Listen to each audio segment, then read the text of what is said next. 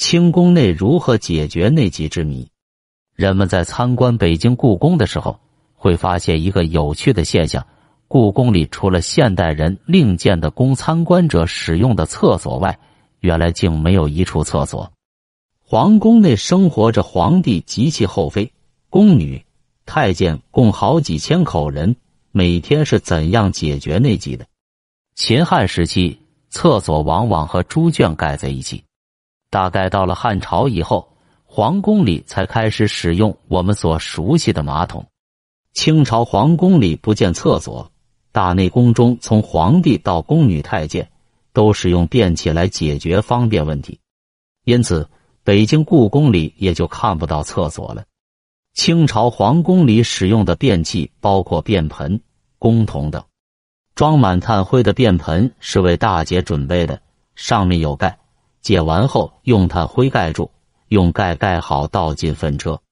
小姐则不用炭灰，直接倒进公桶里，随时处理。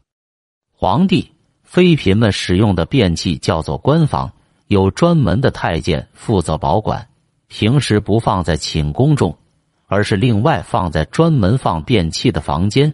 需要时则传官房。皇帝、皇后外出时也不离左右，随身携带。其余下等人的便器都叫做便盆。皇帝、妃嫔们使用的官房十分考究，有长方形和椭圆形两种形式，用木、锡或瓷制成。木质的官房为长方形，周边安有木框，框上开有一椭圆形的口，周围衬着软垫，口上有盖。便盆像抽屉一样可以抽拉。一般木质便盆都装有锡制内屉。以防止渗漏，西制的官房一般为椭圆形，盆上有木盖，盖的正中有钮，便于拿起。这种便盆要与便凳配合使用，便凳较矮，前端开有椭圆形口，圆口对准放在下面的便盆。便凳还有靠背，包有软衬，类似现在的简易沙发一样，坐在上面的舒适感觉并不比马桶差，只是不能冲水。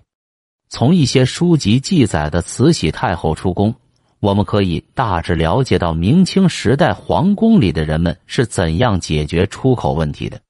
每逢慈禧太后要传官房，几个宫女立刻便分头去准备：一个去叫负责保管官房的太监，一个去拿铺垫，一个去拿手纸。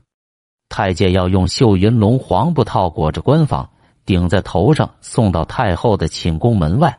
请过安之后，打开黄布套，取出官房，由宫女捧着送进设在卧室床右侧的净房里。先把油布铺在净房地上，然后将官房放在油布上，再把手指放进壁虎嘴里。慈禧太后的官房是用檀香木做成的，外表雕成一只大壁虎，因此又称为虎子、伏虎。壁虎的四条腿就是官房的四只脚。壁虎的骨肚是官房的盆屉，尾巴是后把手，下颌是前把手，嘴微微张开，手指就放在其中。在壁虎的脊背正中有一个盖子，打开盖子就可以坐在上面出宫了。官房里撒有松香木粉末，用来去除臭味。太后完事后，再由宫女捧出去交给太监，太监用黄布套包好。依旧举在头上顶出去，将脏物清除掉，擦洗干净，再撒进新的干松香木粉末，以备下一次使用。妃嫔们解决内急就不像慈禧太后这般讲究和麻烦了，不过也有侍女伺候，并且由太监负责将他们排泄后的便器抬走。而普通的宫女、太监们也各自有解决内急的净房。一般设在各个宫院配房后的小屋内，里边公桶、便盆、毛凳、灰槽等一应俱全。使用后要把污物处理好，将便盆擦洗干净，放在毛凳下，以供后来的人使用。北京故宫内没有厕所。清朝入京之前的另一处故宫——沈一阳一故宫，除了便盆、公桶等之外，迄今也没有发现厕所。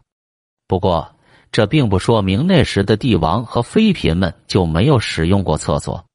前些时候，考古人员在沈益阳一市北郊的清昭陵清太宗皇太极的陵寝内清理出一处较为完整的清朝净房遗址。遗址四周是一片草地，虽然已经片瓦不存，但基石仍完整可见。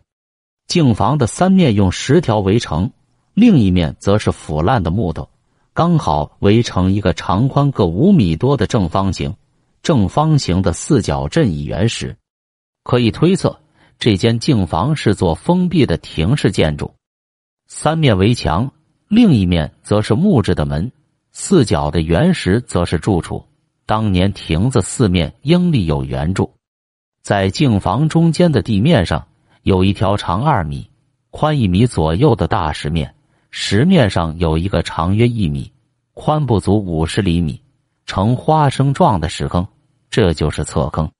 石坑的底部还有一条石槽，表面光滑平整，呈斜坡状，一直通向很深的下方。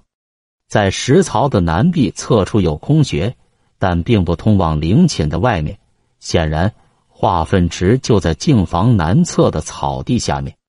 根据考古专家的分析，这处净房为清朝皇帝谒陵时的预测。由于目前发现的古代厕所遗址极少，因此这处净房遗址就成为非常具有考古价值的历史遗存了。